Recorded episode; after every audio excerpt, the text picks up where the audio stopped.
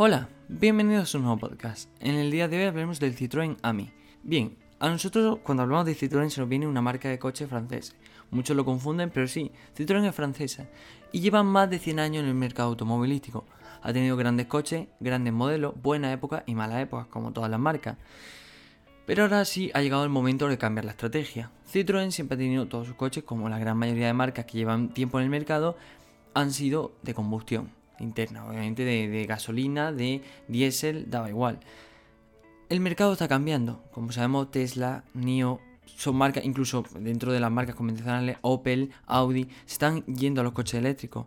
Porque el coche eléctrico se supone que de momento es el futuro, ¿no? La pila de hidrógeno no está muy desarrollada, el motor de agua tampoco. Coche eléctrico es lo único así menos contaminante que nos queda. Para ello, Citroën ha presentado su coche 100% eléctrico, compacto y urbano, con el que pretende llegar a todo el mundo. Como decíamos, se llama AMI y costará 6.900 euros. Un precio escándalo para un coche eléctrico, pero que encaja dentro de la estrategia de intentar revolucionar la movilidad urbana. Es decir, son coches que no va a sacar mucho, no va a ir por la autovía ni por la autopista, en mano no llegan ni a 100, pero vamos, ahora mencionaremos todo eso.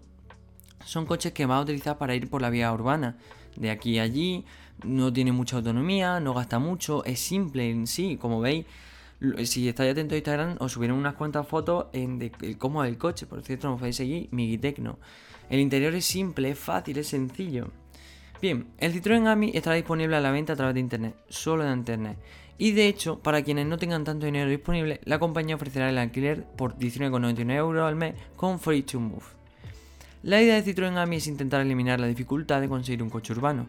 Y es que el Citroën AMI no requiere carnet de conducir para manejarlo, pues con la altura de metro y medio se engloba dentro de los vehículos que no podrán circular por autovía ni por autopista. Como mencionábamos antes, de todas formas, este tipo de coches no lo vas a utilizar para desplazarte. La autonomía prometida del Citroën AMI es de 70 km, es más que suficiente para moverte por dentro de una ciudad. No creo que, que dentro de una ciudad haga 70 km, ni en un día, pero bueno. Y su velocidad máxima estará limitada, como decíamos. Estamos realmente ante un cuadrículo de cuatro ruedas para dos personas, solo tiene dos asientos, cuya velocidad máxima no supera los 45 km por hora. Una velocidad suficiente para moverse por la ciudad y que permitirá a cualquier ciudadano de la Unión Europea mayor de 16 años conducirlo aunque no posea carnet de conducir.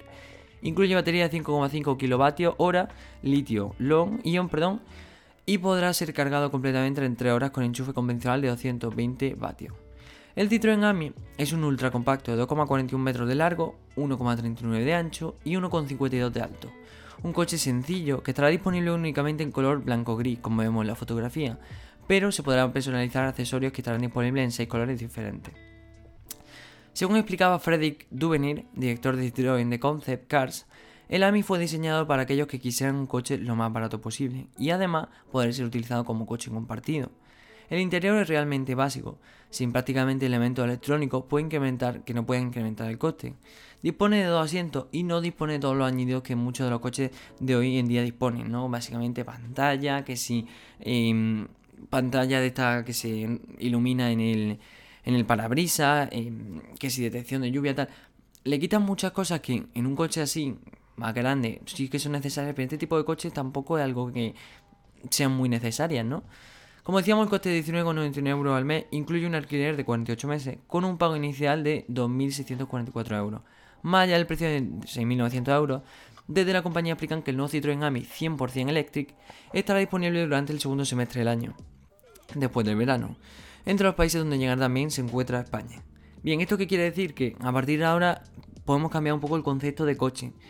Cuando nosotros siempre que buscamos un coche eléctrico buscamos que tenga gran batería, obviamente para grandes, para desplazarse a grandes distancias, buena, buena calidad-precio, ¿no? que no sea muy costoso y que además pues, se cargue rápido.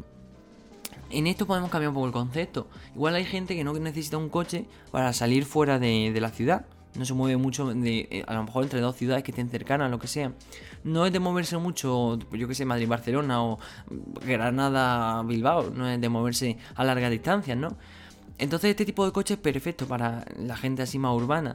6.900 euros que sigue siendo, a ver, no, es tan caro como yo que sé, te puede costar un Tesla 40.000, 50.000 euros nuevo. Vale, que no puedes correr mucho, que solo son dos plazas, pero es que es solo para urbanos. O sea, básicamente con las restricciones que se están poniendo a los coches em, de gasolina y diésel, e incluso algunos de los de, em, perdón, los de hidrógeno no, porque aquí tampoco se están viendo mucho. Pero a los eléctricos, por ejemplo, en este tipo de restricciones no les afecta nada. Pueden aparcar en el centro, pueden ir tranquilamente por el centro. Los coches de combustión interna como serían gasolina y diésel no pueden. Entonces esto es una gran ventaja para en las grandes ciudades en las que están este tipo de restricciones. Y es más, es un coche que por 6.900 euros te ofrece bastante. Vale, 45 kilómetros por hora, pero entre ciudad, dentro de la ciudad no necesitas moverte más. Como mucho 50. No creo que, que, sea. Yo creo que es un coche más que suficiente. Un poco pequeño, ¿no? A lo mejor cuatro plazas sería. Una versión de cuatro plazas estaría mejor, ¿no? Para un poco más de gente, no sé. Pero aún así está muy bien. Mirar, es casi parecido a un Smart. Dos plazas, pequeño, te cabe en cualquier lado y eléctrico, ¿no? Que son varias ventajas. Así de ventajas en sí, tampoco, obviamente, no hemos visto todavía pruebas, ni si de verdad los 70 son. Es lo que dice la compañía, si luego son reales y tal, o si habrá más versiones y todo esto, eso no se sabe. Ni tampoco vamos a saber mucho porque mm, me acabo de acordar de que lo tenía que mencionar. Y es que la feria del automóvil, la gran feria del automóvil que se hace cada año en Suiza, ha sido cancelada por el tema del coronavirus.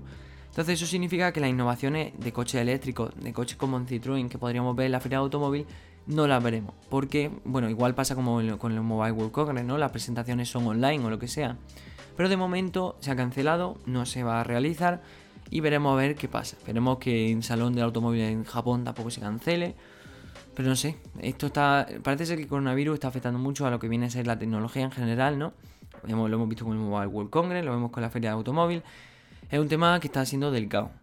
Pero bueno, eh, en los comentarios si os gusta este, este, coche. Yo la verdad que si tuviese los 6.900 euros, aunque como decimos te permite eh, pagarlo financiado o alquilarlo por 19,99 euros al mes, que está muy bien básicamente. No sé, yo me lo compraría la verdad. Esperamos que os haya gustado el podcast. Hasta aquí el podcast de hoy. Si es así, no olvidéis apoyarnos, compartir el podcast para que más gente nos pueda escuchar.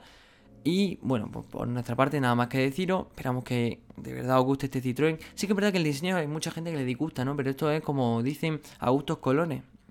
El diseño a mí me puede encantar y a ti te puede decir que horrible, ¿no? Pero bueno, eso ya a gustos colores. Nada más que decir, muchísimas gracias por escucharnos y nos vemos en el siguiente podcast. Adiós.